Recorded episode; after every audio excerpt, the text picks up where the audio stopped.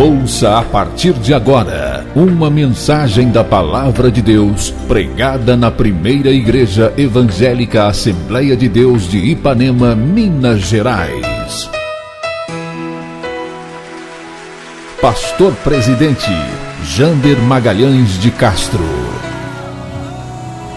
Acesse nosso site www.adeipanema.com.br. Caso queira receber as mensagens semanalmente, envie uma mensagem para o WhatsApp 33 984360898 que iremos cadastrar seu número para receber gratuitamente as mensagens da semana. Realização: Igreja Evangélica Assembleia de Deus de Ipanema.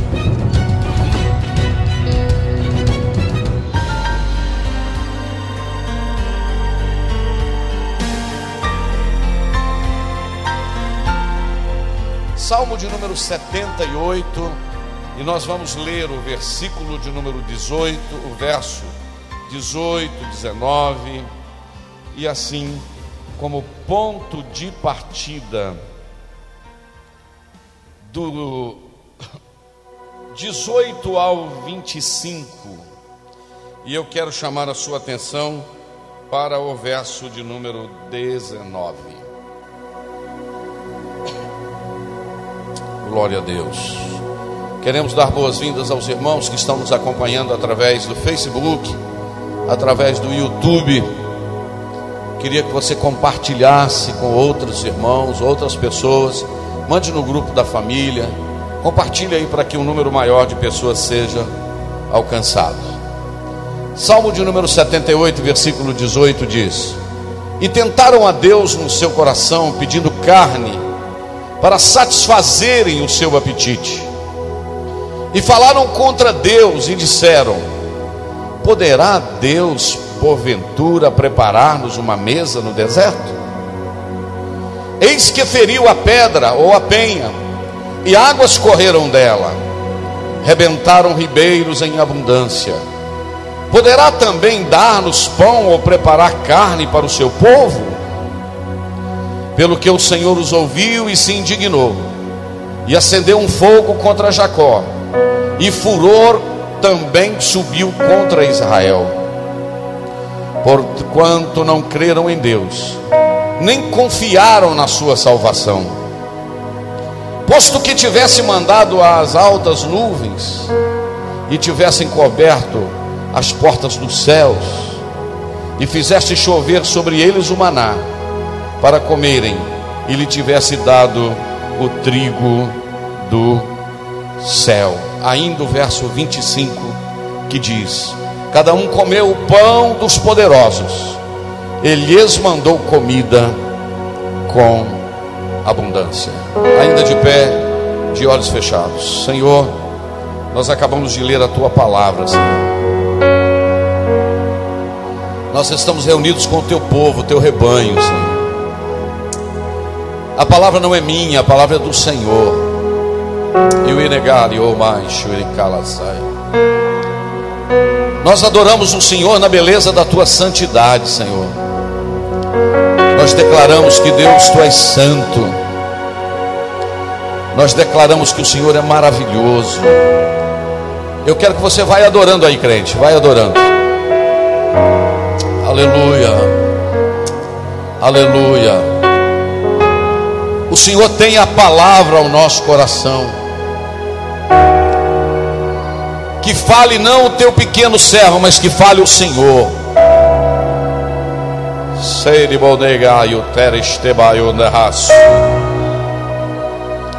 Pode adorar, pode adorar, Deus está na casa.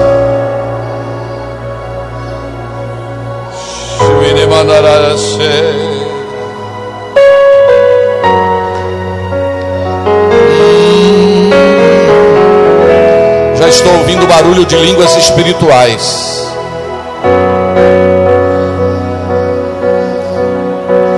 Senhor, receba a nossa adoração, nosso louvor, como cheiro suave na tua presença, Senhor. Que seja teu falar, que seja teu agir, que seja do Senhor o mover. Nós nos rendemos a ti, Senhor. Dá-me um raciocínio rápido. Dá-me fluência no falar. E que no abrir dos meus lábios a palavra saia com a unção necessária. No nome de Jesus. Amém. Assente.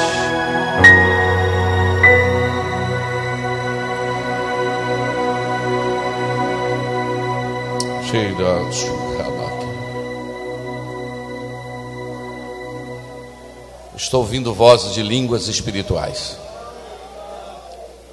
Glória a Deus.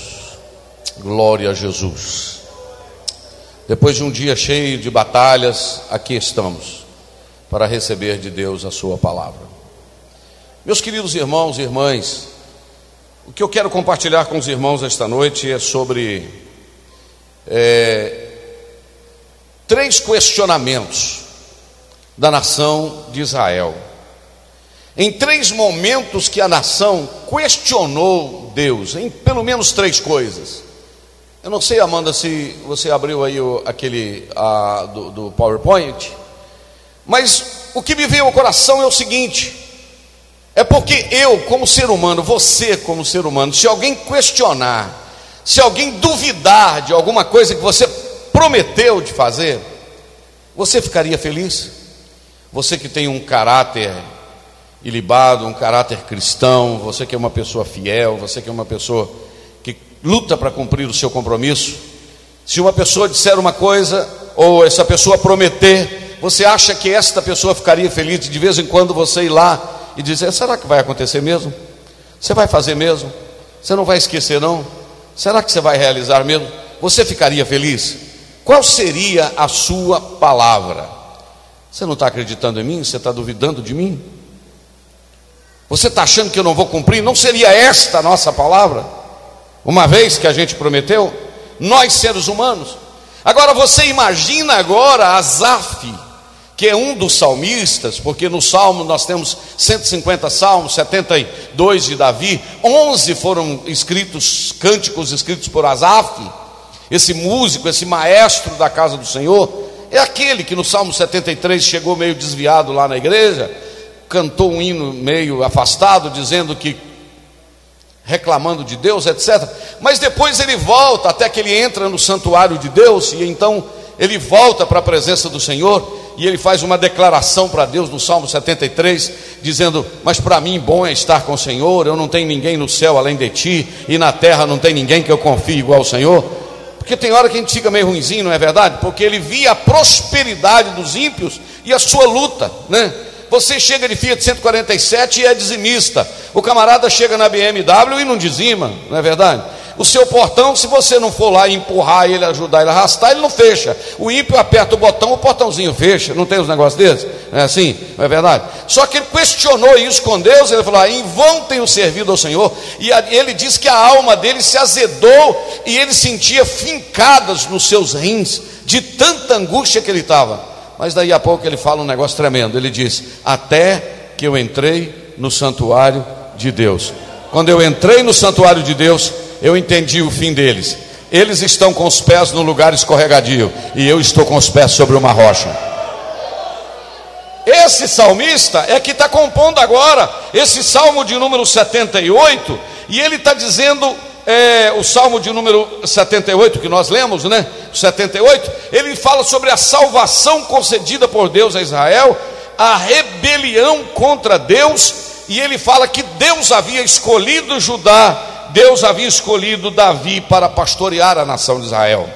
E ele vai compondo um salmo assim, fazendo umas declarações maravilhosas, mas lá no meio, ele consegue expor uma pergunta que a nação havia feito lá no deserto. Qual é a pergunta que a nação havia feita? Está feito exatamente o verso de número 19 que a Amanda já coloca para mim na tela. Olha a pergunta que eles estão fazendo. A primeira frase do verso diz: "E falaram contra Deus". Contra quem eles falaram, irmãos? Contra quem eles falaram? Falaram contra Deus. E o que eles falaram? Na realidade, eles fizeram uma pergunta. Eles disseram: é mais ou menos assim. Eu vou traduzir para você de forma mais fácil. Deus tirou a gente da terra do Egito, Deus colocou a gente nesse deserto, Deus trouxe a gente para cá, a gente está aqui agora, nesse sol, a gente está aqui caminhando para um lugar que parece não ser muito perto. Será que Deus vai preparar uma mesa para a gente aqui no deserto? Será que Deus vai cuidar da gente aqui? O que, que você acha dessa pergunta? Eles estão questionando o que? Eles estão questionando a fidelidade de Deus. Porque o Deus que chama é o Deus que cuida. Vou repetir: o Deus que chama é o Deus que cuida. O Deus que chama Abraão e diz: sai-te da tua terra, sai da parentela, sai da tua casa e vai para uma terra que eu vou te mostrar. É um Deus que é responsável pelo cuidado, não só da chegada, mas o cuidado da viagem. O que eu quero expor para você aqui esta noite, que nós não temos que questionar a jornada, nós temos que confiar que o Deus que nos tirou do Egito vai cuidar da gente no deserto. Aleluia. Estou vendo o Gustavo ali, ele sabe disso, Eunice está ali. Eu morava em Viçosa, Deus me tirou daqui, de frente da igreja, era vice-presidente dessa igreja ao lado do pastor Divino. Fui para Viçosa. E lá em Viçosa eu me vi dentro de um apartamento. Lá eu pagava aluguel, aqui eu não pagava aluguel. Aqui eu tinha carne porque o meu pai era dono de uma açougue. Aqui eu tinha leite que o meu pai tinha vaquinhas. Aqui eu não comprava verdura que a minha mãe mandava, minha avó mandava. Aqui eu atravessava a rua, eu estava dentro da igreja. Aqui eu estava na minha terra. E Deus falou: Eu vou te tirar da zona do conforto e vou te levar para a zona da fé. Na zona do conforto, está tudo isso ok, tudo very good, está tudo certinho, está tudo funcionando direitinho. Eu vou te tirar daí para você experimentar o meu cuidado. Eu sei por que, que eu estou falando isso aqui esta noite. Não questione com Deus quando Ele te tirar da zona da fé ou do conforto para te levar para a zona da fé. E quantas vezes, não sei se Gustavo sabe disso, não sei se já falei isso dentro de casa, possivelmente, que eu e Eunice fazíamos uma listinha como esta aqui. E íamos para a consagração quarta-feira, eu e ela. Equipe, faculdade, é, era a escola, mensalidade, luz, água, aluguel, telefone. Fazia listinha. E fazia igual o rei Ezequias, botava em cima do banco lá. Íamos Eunice mais uns dois ou três que orava lá de, de manhã e botava lá assim e falava: Jesus, está aqui. O senhor falou que era para cuidar da obra do Senhor, que o senhor ia cuidar da minha casa, né? Então a listinha está aqui. Um dia minha mãe foi me visitar lá, e eu nisso falou: Janda, vai lá na padaria buscar uns pães para a gente fazer um café. Só que ir na padaria era fácil, o problema era ter o dinheiro para ir na padaria. Quando eu estava saindo, a minha mãe falou: Onde você vai, Janda? Eu falei: Eu vou comprar uns pães. Não, toma 10 reais aqui. Vai lá: Não precisa, não, mãe. Ela falou: Não, toma, você não vai pagar pão, não, toma. Eu falei: Ah, tá bom. Foi bom, né? Porque senão não tinha pão, né? você está entendendo como? Aí, o que, que aconteceu? Deus estava me tirando da zona do conforto e me levando para a zona da fé, para me viver dependendo dEle. Só que dentro dessa dependência, corremos o risco de querer questionarmos esta fidelidade de Deus e perguntar: será que Ele vai preparar uma mesa para a gente no deserto? Será que a gente não vai morrer de fome aqui no deserto? E sabe qual é o grande segredo, meu filho Gustavo? Sabe qual é o grande segredo, pastor Alexandre, aqui esta noite? É que nem sempre Deus empanturra você das bênçãos, sabe para quê? Para você ficar descansado. Não, Deus ele vai dando a medida, a medida que você vai necessitando, ele vai soltando para você entender que você depende dele. É o caso do maná. Porque quando o Senhor mandou o maná, eu estava lendo agora à tarde, no livro de Êxodo, capítulo de número 16, versículos 6 e 7, no livro de Números, capítulo 11, versículo 4 ao 10, no livro de Êxodo, capítulo 15, versículo é, 23, eu estava lendo esses textos agora à tarde, que o Senhor mandou o maná, mas o Senhor deu uma ordem. Qual foi a ordem? Colham o maná pela manhã, porque a primeira vez que o maná caiu, quando eles acordaram, a terra estava branca, com sementes era o maná. Aí quando eles olharam, eles disseram em hebraico: Manhu, Manhu. O que, que é Manhu? Maná do hebraico. Manhu, Manhu. Aí o Senhor falou: Vocês vão colher, olha para cá, somente a comida de hoje. Coma hoje. Não guarde para amanhã. Só que tinha alguns uiudo que enchia o tambor Vou guardar para amanhã, porque se amanhã não cair. O que, que acontecia no dia seguinte? O maná estava com bicho, o maná estava podre. Porque Deus quer que você dependa dEle todos os dias. Aleluia. Oh, eu sinto Deus aqui neste ambiente. Deus quer que você dependa dEle todos os dias.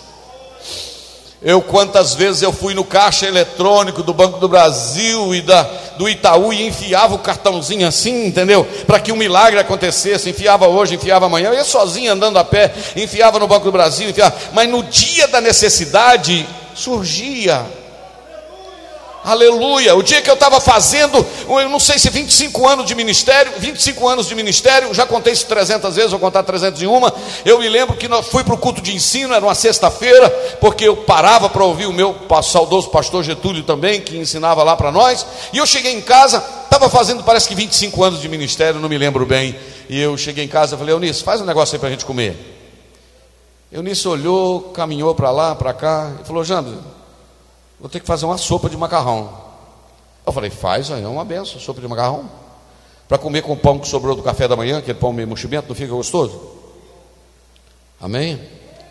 Aí eu está lá na geladeira mexendo para achar um, uma borrazinha de carne do almoço, para jogar na sopa, para ela não ficar muito amarelinha. Que um pedacinho de carne dá um coloridozinho nela.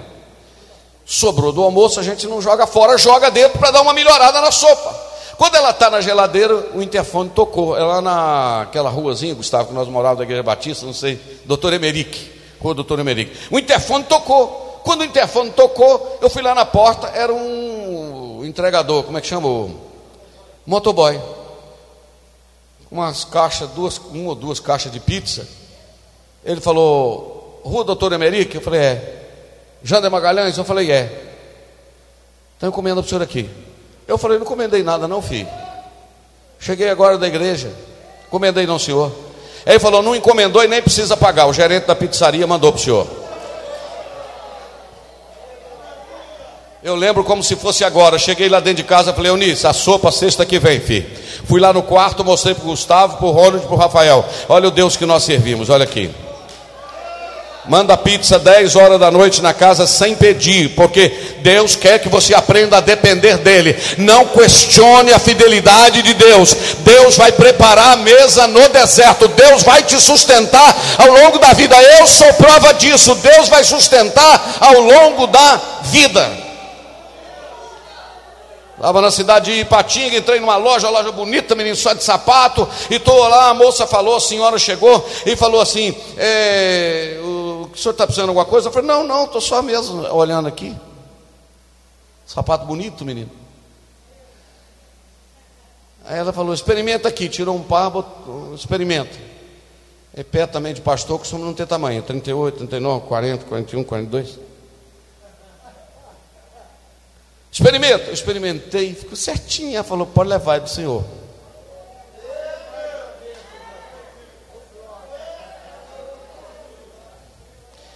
Deus nos trouxe aqui esta noite para dizer que Ele prepara a mesa no deserto. Fui moço, hoje sou velho. Nunca vi um justo desamparado, nem a sua descendência a mendigar o pão. Estava pregando em Belo Horizonte, o pastor Alexandre morava lá, aquela época, essa eu me lembrei agora, muito tempo que eu não conto, eu estou sentindo desses testemunhos, pregando em Belo Horizonte, acabei de pregar, o único lugar que sobrou para comer era um negócio que vendia macarrão, self-serve de macarrão, na rua Bahia, em frente ao quartel da Polícia Militar, pastor Alexandre, irmã Marluz foi me levar, e um outro casal lá, o Carlos, e eu esqueci o nome da esposa. E nós estamos lá comendo, era um negócio de self-service, e a gente no self-service parece que a gente até exagera um pouquinho, não é irmão? Quem vê aquele monte de trem vai pondo aqui no prato, depois uma mistureba doida, feijão com maionese, e fica um troço esquisito, e farofa com pão com salame, e vira aquele troço tudo. E a gente, tudo que vai pegando, vai pondo, não é verdade? E eu comi e tal, tal, aí chegou a hora de acertar o pastor Alexandre foi lá para acertar no caixa e o Carlos foi. Aí o moço do caixa falou: ó, do senhor e da sua esposa é X, e do senhor e da, da senhora, da outra senhora é X. Agora, aquele moço que está sentado lá, há 30 minutos atrás entrou uma pessoa aqui dentro, pagou a dele e falou: não cobra nada, virou as costas e foi embora. Eu sinto Deus aqui. Eu vou repetir: eu sinto Deus aqui. Aleluia, glorificado seja o nome de Jesus. Oh, glória a Deus. Só adore, só adore, porque Deus vai te levar para o deserto para cuidar de você no deserto. Porque cuidar de você na cidade pode ser mais fácil. Você busca socorro aqui, você busca socorro ali. Agora no deserto, ou você depende de Deus, ou você depende de Deus.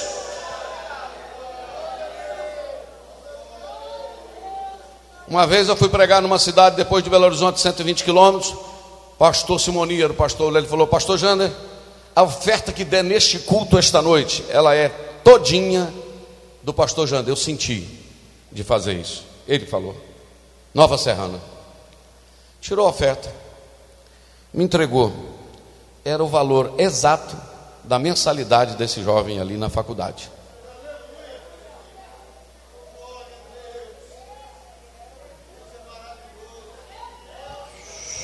Meninos, vocês precisam experimentar isso. Eu tenho falado isso, pastor Osimar, pastor Manel, pastor Daniel, os três aqui na frente. Eu tenho falado isso. Eu não sou um pregador que prego só de um Deus de onde Deus passou. Eu sou um pregador que prego onde Deus está passando. O Evangelho não é um Evangelho de mostrar onde Deus passou, o Evangelho é um Evangelho de mostrar onde Deus está passando, os feitos de Deus, os feitos de Deus. Coloca para mim, por favor, Amanda, Atos capítulo de número 28, versículo número 31, o último que eu não vou cansar de falar. Atos 28, 31, e parece que não tem nada a ver com o que eu estou te dizendo, mas você vai ver que está. Pregando o reino de Deus e ensinando com toda a liberdade as coisas pertencentes ao Senhor Jesus Cristo, sem impedimento algum. Ponto ponto.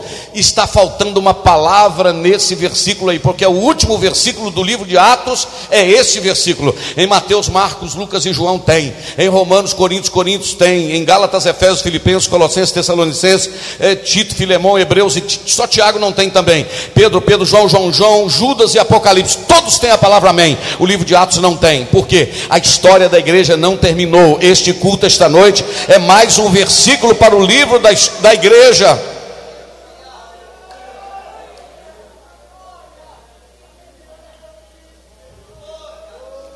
E o dia que Deus resolveu me pôr em classe executiva para ir para os Estados Unidos.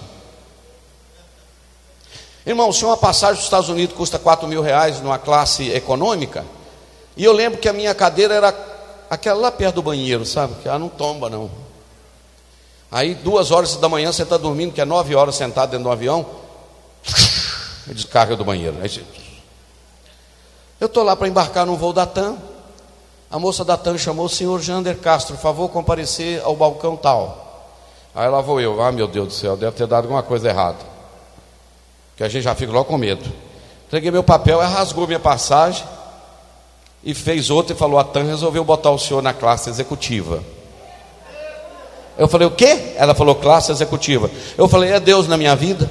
Ela falou: o quê? Eu falei: Deus da minha vida. Aí estava aquele filão, meu filho, classe executiva. Eu pegava ela, não, fila não. Me passaram na frente de tudo já me botaram. Quando eu pisei dentro do avião, a moça já pegou meu paletó e já pendurou o paletó.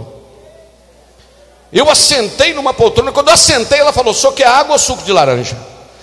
Eu falei: não, por enquanto não quero nada, não, filho. Espera um pouquinho. Tem uma cadeira, irmão, que você aperta um botão e estica a perna. Tem outra cadeira, mexe com a cabeça. É um negócio fenomenal. Depois de alguns minutos, eu sentado naquele troço, só tinha neguinho com aqueles tablet Apple e aqueles negócios assim, só magnata, só não sei o que, e eu deitado no meio deles. E Deus falando no meu coração: preciso de eu te dizer mais alguma coisa que eu estou contigo? Aleluia. Pela primeira vez na minha vida eu comi pato com laranja dentro do avião. É. Por fim eu comi tanto, meus irmãos, que a moça falou: agora tem bolo de chocolate. Eu falei: não quero, não, mas o menos um pedacinho. Eu falei: ah, o menos um pedacinho, então manda. Igual algumas pessoas que eu conheço. Então é o seguinte, irmãos, a gente precisa entender que Deus está cuidando nos mínimos detalhes. Aleluia. Na volta, no JFK, no John Kennedy, o aeroporto, dos maiores aeroportos do mundo, eu só no meio de Magnata, tinha uns queijão lá, quase aquele que o ratinho entra dentro dele, assim, aqueles buracos, os queijos caríssimos, eu só não bebi vinho e uísque porque eu sou salvo na pessoa de Jesus e eu não bebo esse trem. Mas lá tinha. E na hora de embarcar, na volta, irmãos, eu comi o tal de salmão com morro, molho de alcaparras. É uns negócios que a gente não sabe direito o que, que é, mas a gente come. E depois fala que comia só para dizer que é chique. Porque Deus nos está trazendo esta noite para dizer: no deserto eu vou cuidar de você. Vou repetir: no deserto eu vou cuidar de você. Eu não sei o que você está passando aqui esta noite, eu não sei do que você está vivenciando, mas uma coisa é: o Deus que te tirou do Egito vai cuidar de você dentro do Mar Vermelho, vai cuidar de você quando faltar água, a água vai sair da rocha, vai cuidar de você caindo maná. Oh, quem pode experimentar isso de Deus? Seja sincero, alguém aqui já experimentou cuidar de Deus em momento difícil? Deus mandou o necessário? Já.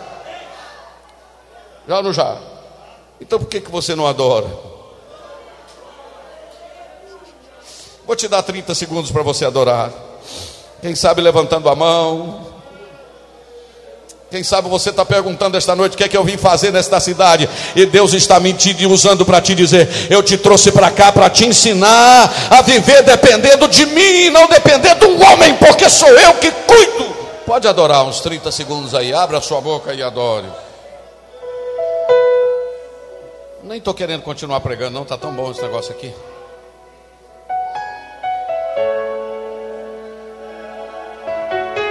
Não tem jeito, né? Eu canto e prego. Tá chorando porque se você tem um Deus que cuida de você e jamais te esquecer sabe de tudo que você está passando e mandou te dizer que Ele está cuidando. Lembra de onde você veio e aonde você chegou. Lembra de todos os livramentos que você já passou. Nem era para você estar aqui, mas Deus falou assim: Este aqui vou levantar. E onde colocar a mão eu vou abençoar. Levanta a mão e cante. Não chore cuida de você não dorme. Levanta, tem muita gente que te ama. Deus mandou te falar que vai acontecer. Deus mandou te falar que tudo vai passar.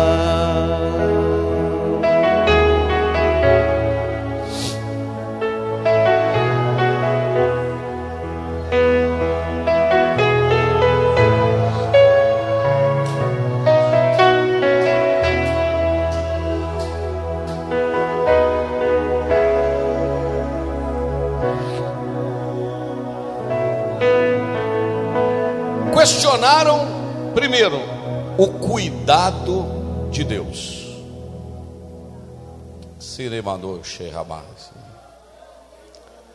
Não, eu preciso dar mais um tempinho antes de continuar. Não questione o cuidado de Deus.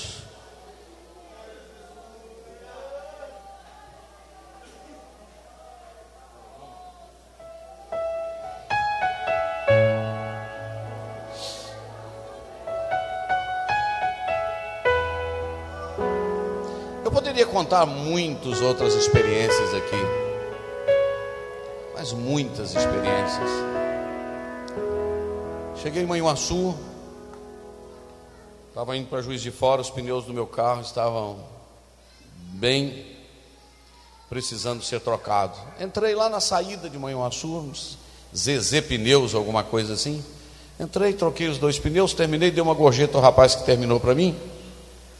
Passei os pneus no cartão. Quando eu circulei o carro, fui sair no corredor para sair no portão, o moço entrou na minha frente. Eu falei, pois não, amigo. Ele falou, o senhor não me conhece, mas eu te conheço. Deus mandou te entregar. Me deu cinco notas de 100. Os pneus tinham custado 520, só sobrou 20 para me pagar. E o cara vira as costas e falou: só ora por mim. Os irmãos estão entendendo como é que as coisas funcionam? Aleluia. São detalhes na nossa vida que esta geração que está chegando aí, jovem, vocês precisam experimentar isso. O Google Ctrl C e Ctrl V, você copia e cola, resolve tudo na hora. Mas tem lugares que Deus vai nos levar para nos ensinar a termos uma experiência diferente com Ele. Eu sempre fui uma pessoa bem assim, animada, bem corajosa para resolver as coisas. Eunice sempre fala isso. Nós estávamos, eu morei um tempo nos Estados Unidos, já tirei para dar testemunho essa noite mesmo, deixa para lá. E aí eu peguei o carro do pastor Toninho, que eu morava lá, passei uns meses na casa dele lá, lá na Virgínia, e vim em Nova York. Era pertinho, uns 600 quilômetros mais ou menos só. Não tinha GPS naquela época, não, filho. E a vaninha do pastor divino, meu Silvanito, falou: é na entrada 14, chegando em Nova York. Só que chegar em Nova York, meu amigo, não é chegar no Pocrane, não é chegar no Ipanema, não, não é chegar no Manhuaçu, não. Você vai pegar a 95, a 95 e vai embora. Sentido sul, e você vai chegar. Ou melhor, sentido norte, e vai embora. E eu peguei o carro, um Buick, um carro assim, menino, fui embora. Eu e Eunice.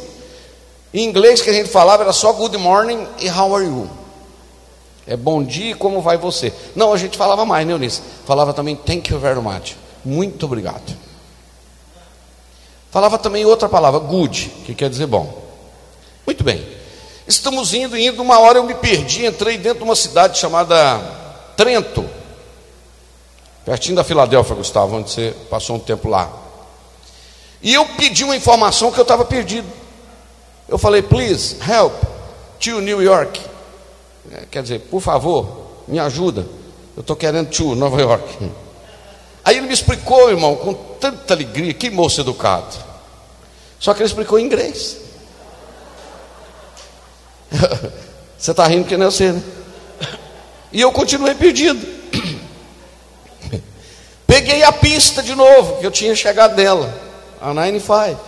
E passei num toll, num pedágio, e não tinha ninguém para cobrar, eu passei direto, só que tinha que pegar um negocinho para pagar na saída. Eu falei, pronto, além de perdido, ainda estou sem o papelinho. ainda dei calote ainda. É. E parti, e o negócio começou a escurecer e nunca mais chegava em Nova York.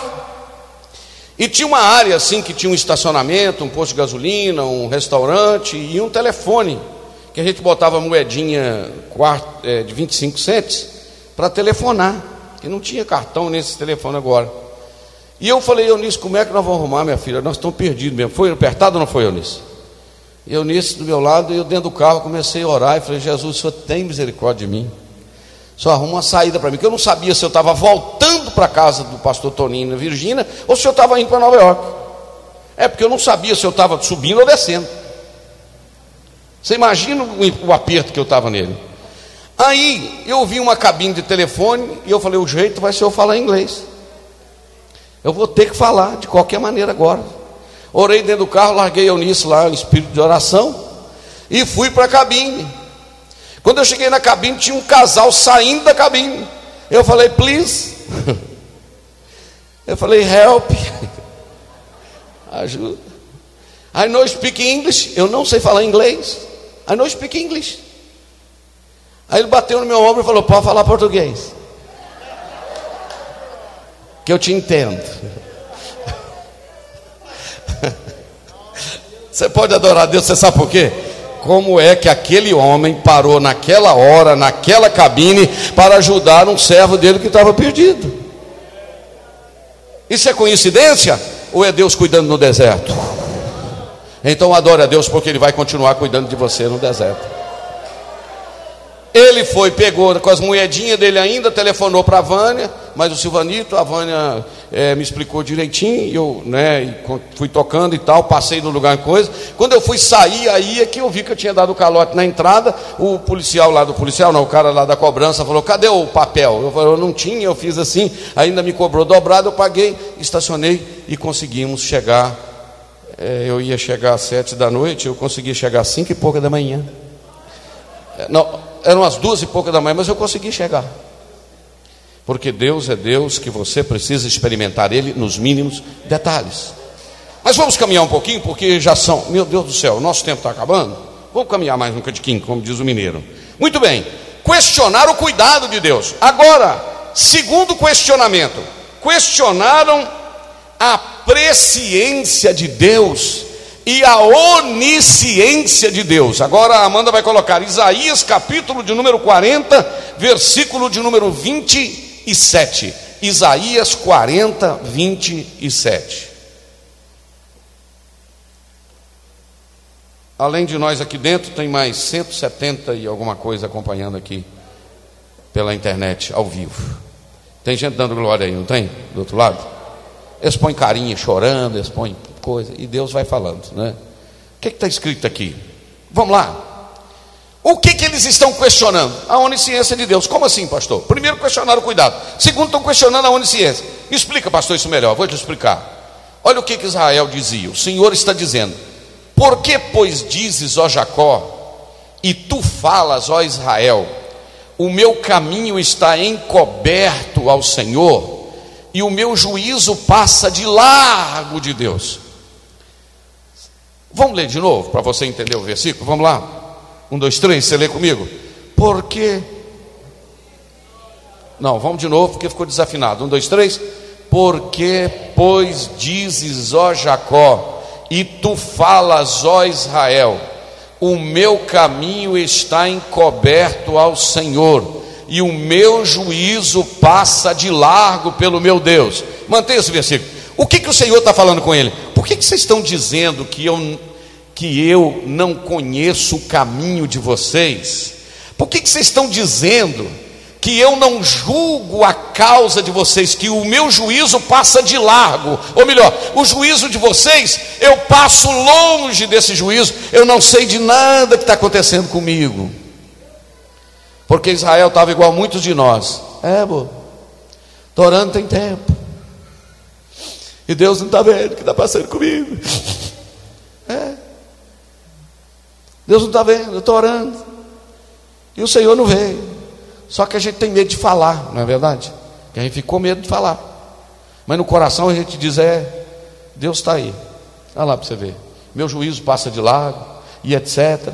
Meu caminho está encoberto. Agora, olha o que, que o Senhor respondeu no versículo de número 28, para quem estava achando que Deus não sabia o que estava passando com ele. Lê e depois você reage de alguma forma.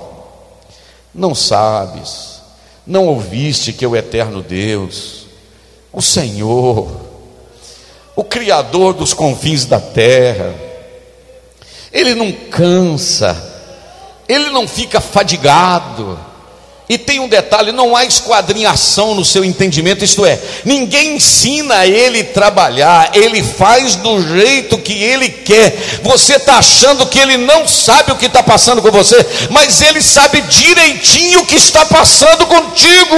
É isso que Deus está querendo dizer. Agora coloca para mim esse, me deu vontade de chorar quando eu li. Isaías 49, versículo de número 14 até o 16. Isaías 49, 16. Eu queria que você desse um glória a Deus. Oh, aleluia. E 49, versículo 14 diz assim: Mas Sião, ou Israel, ou Judá, diz assim: O Senhor me desamparou, o Senhor esqueceu de mim. Quem ainda não disse isso alguma vez? Quanto tempo tem que eu estou orando? Você esqueceu de mim? O Senhor esqueceu de mim, Senhor. O Senhor não sabe o que está passando comigo. Olha lá, Israel também dizia esse negócio. O Senhor esqueceu de mim. Agora olha o 15. Leia aí e vê o que, você acha desse versículo.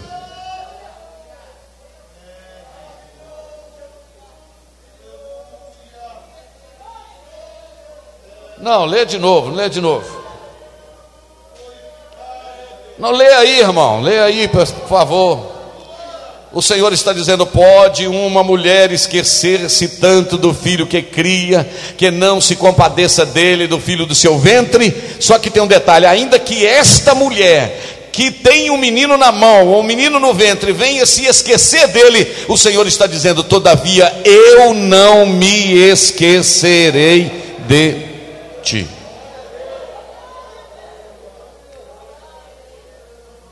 Agora coloca o 16. Pode ler.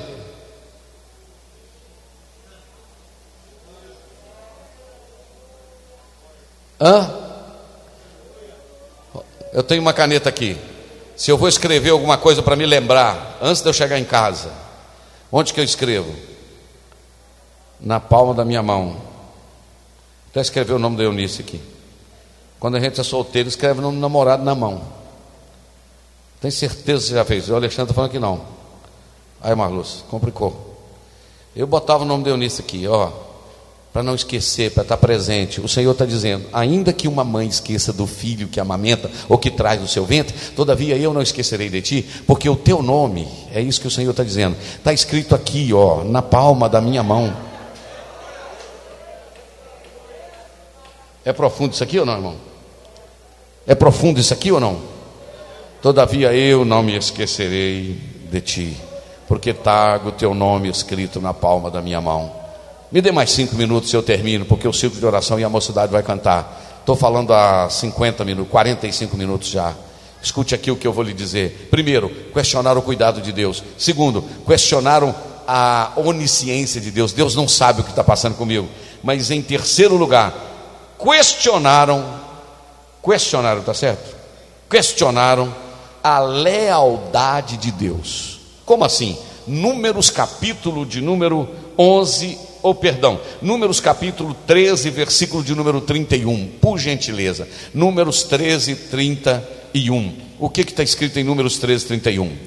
Quando eles foram lá, olha para cá antes de a gente ler o versículo. Quando Israel estava no deserto, e eles estavam a caminho da terra prometida, tudo isso que está acontecendo aí, duvidaram de Deus e tal, mas agora eles mandaram quantos espias, irmãos? Mandaram quantos espias, irmãos? Só para a igreja interagir. Quanto, eu, eu não estou acreditando que essa igreja não sabe quantos espias foram enviados para olhar a terra prometida. Quantos espias foram enviados? Doze espias, doze espias. Dentre esses doze foram enviados dois, por nome Josué e Caleb. Foram lá na terra, olharam a terra, presta atenção, comeram mel lá da terra, beberam leite lá da terra trouxeram cachos de uva lá da terra, trouxeram romãs quase do tamanho de uma melancia lá da terra, trouxeram o fruto da terra, o cacho de uva era tão grande que tinha que carregar numa madeira, num ombro de um e com o outro.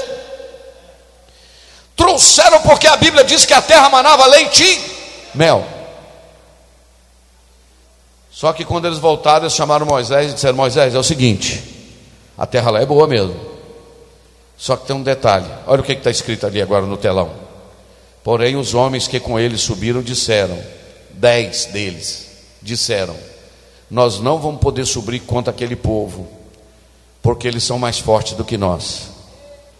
Espera aí, quem prometeu que ia entregar a terra para eles? Deus. Se foi Deus que prometeu que vai entregar a terra para eles, o que, que eles estão dizendo?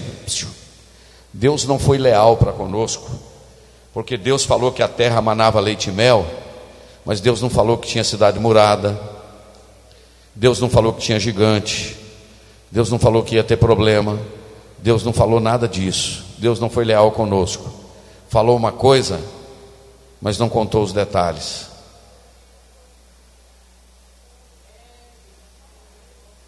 Eu quero te dizer esta noite, que Deus não precisa falar detalhe dos percalços do caminho, porque Ele prometeu chegada segura. O que vai ter no caminho não importa, importa é que Ele prometeu que a terra vai ser nossa. Era bagaço. O que eu estou falando aqui é forte, meus irmãos. Preste atenção porque Deus está falando. Só que quando eles trazem esta notícia, o Josué e o Caleb disseram: é verdade. Vai para cá. É verdade. Tem cidade murada, tem gigante, tem barreira, tem dificuldade. Só que tem um detalhe: se o Senhor prometeu de entregar a terra, aquele povo vai ser o nosso pão, porque o que importa é que o Senhor está conosco.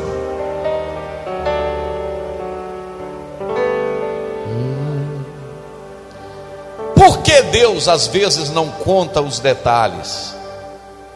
Porque Paulo escrevendo aos Coríntios no capítulo 5 da segunda epístola, versículo 7, ele diz que nós não andamos por vista, nós andamos por fé. Vou repetir: nós não andamos por vista, nós andamos por fé. Segundo, Deus não conta tudo, porque Ele quer que nós acreditamos, olha aqui para mim, na Sua promessa. Agora, de tudo que eu falei aqui, eu queria que você prestasse muita atenção no que eu vou falar, porque eu tenho convicção e tenho experimentado isso. Para a nação de Israel, o que valia era chegar na terra prometida, ok? Só que eles esqueceram que a viagem era tão importante quanto a chegada. Quem está ligado entende, não? Quem está ligado não entende, não. Eu quero te dizer que a promessa do céu é maravilhosa. O céu vai ser maravilhoso. Mas sabe o que, que Deus me usa humildemente para te dizer? Até que a gente chega lá, desfruta da minha presença na viagem.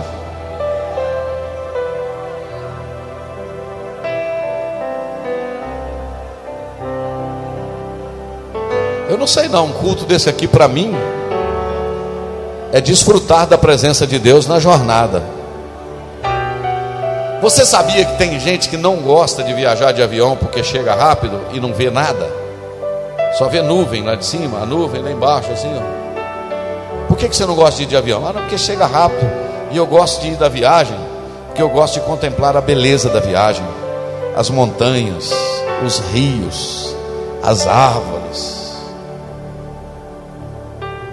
Tem gente que nessa jornada da vida cristã Infelizmente, o nome dele é só reclamação. Você encontra com ele, como é que você está? Está ruim, meu irmão. Como é que você está passando? Difícil demais. E como é que foi? Meu Deus do céu. Ora por mim. Existem pessoas que só reclamam. Porque eles só esperam presença de Deus no céu. E eu vou te falar: a presença de Deus não é só para lá, a presença de Deus é para ser desfrutada na jornada. Você concorda comigo? Está entendendo o que eu estou falando aqui? Deus quer te levar a experimentar a presença dEle na jornada. Contempla o cuidado de Deus na jornada Tem gente que só reclama da igreja, por exemplo. Ah, tá ruim assim. Mas tem coisa boa aqui também. Ah, não sei o que. Ah, não sei o que. Ah. Aproveita isso, esse momento de relacionamento com Deus. Deus quer que você experimente isso ao longo da sua jornada. Se você está entendendo o que eu estou pregando, fica de pé. E diga para o Senhor: Eu quero experimentar essa presença eu sei que o céu vai ser maravilhoso, irmãos. Irei eu para a linda cidade, Jesus me dará um lugar. com os crentes de todas as idades. É o que o poeta compôs o hino do Salmo de número, ou melhor, o hino de número, me parece que é 432, não lembro, já esqueci ele. 400 e alguma coisa. Irei eu para a linda cidade, Jesus me dará um lugar com os crentes de todas as idades a Deus e de sempre louvar do céu.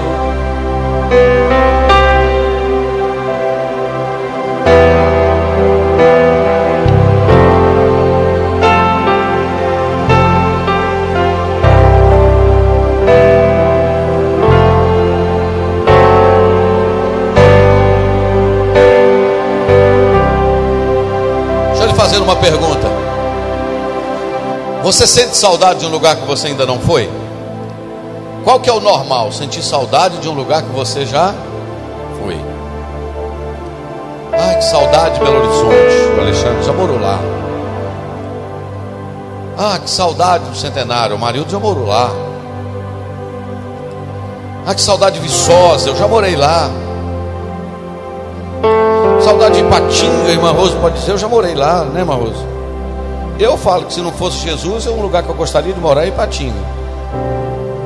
É. Você dá uma Ipatinga, está de boa.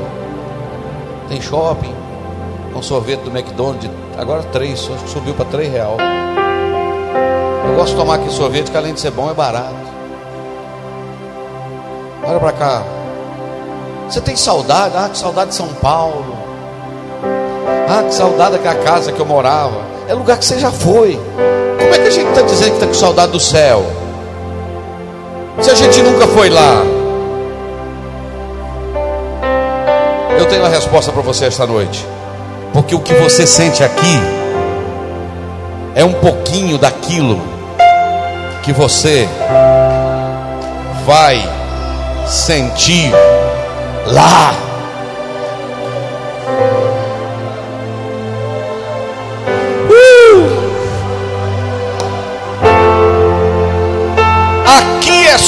Um pouquinho daquilo que você vai experimentar lá. Então mergulhe mais nesse rio de Deus, aproveite mais desse negócio, aproveite mais desta presença. Em qualquer que lugar que você estiver, mergulhe nesta presença de Deus, porque esta presença é maravilhosa. Israel questionou primeiro: será que Deus pode cuidar da gente no deserto? Será que ele sabe o que está passando com a gente? E Deus não foi leal. Mas o Senhor queria que eles experimentassem no deserto o cuidado. E quando chegassem na terra prometida, seria a conclusão da promessa. Vamos fazer uma oração? O primeiro crente que quiser pode começar a orar. Eu quero ouvir a igreja orar. Eu estou na Assembleia de Deus.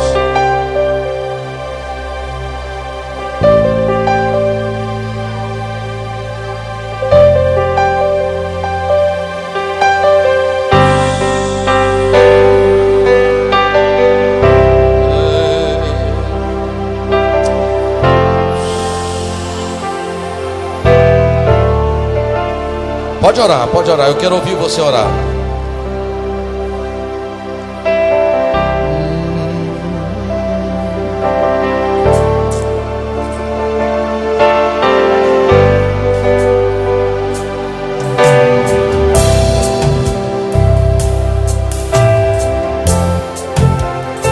Nós te louvamos pela tua presença conosco, Pai. Tua presença é o que nós mais queremos, porque é ela que faz a diferença nessa jornada. Dá-nos uma vida de profunda comunhão com o Senhor, Pai. Possamos desfrutar aqui daquilo que está preparado para nós no céu. Cante. Irei eu para linda cidade. Jesus me dará um lugar com os crentes de todas as idades.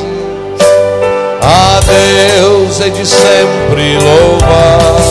Do céu tenho muita saudade das glórias que lá hei de ter.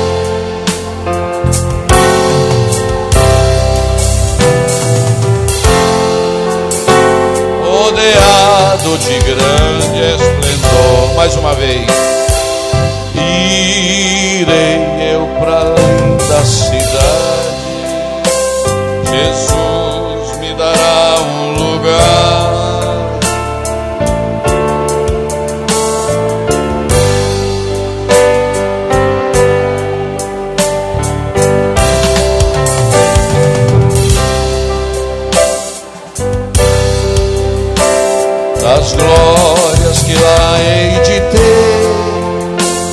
que gozo vou ter quando eu vir meu Senhor, rodeado de grande esplendor.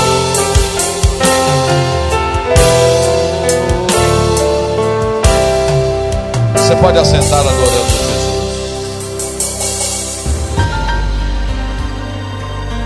Você ouviu uma mensagem da Palavra de Deus pregada na primeira igreja evangélica Assembleia de Deus de Ipanema, Minas Gerais. Pastor Presidente Jander Magalhães de Castro.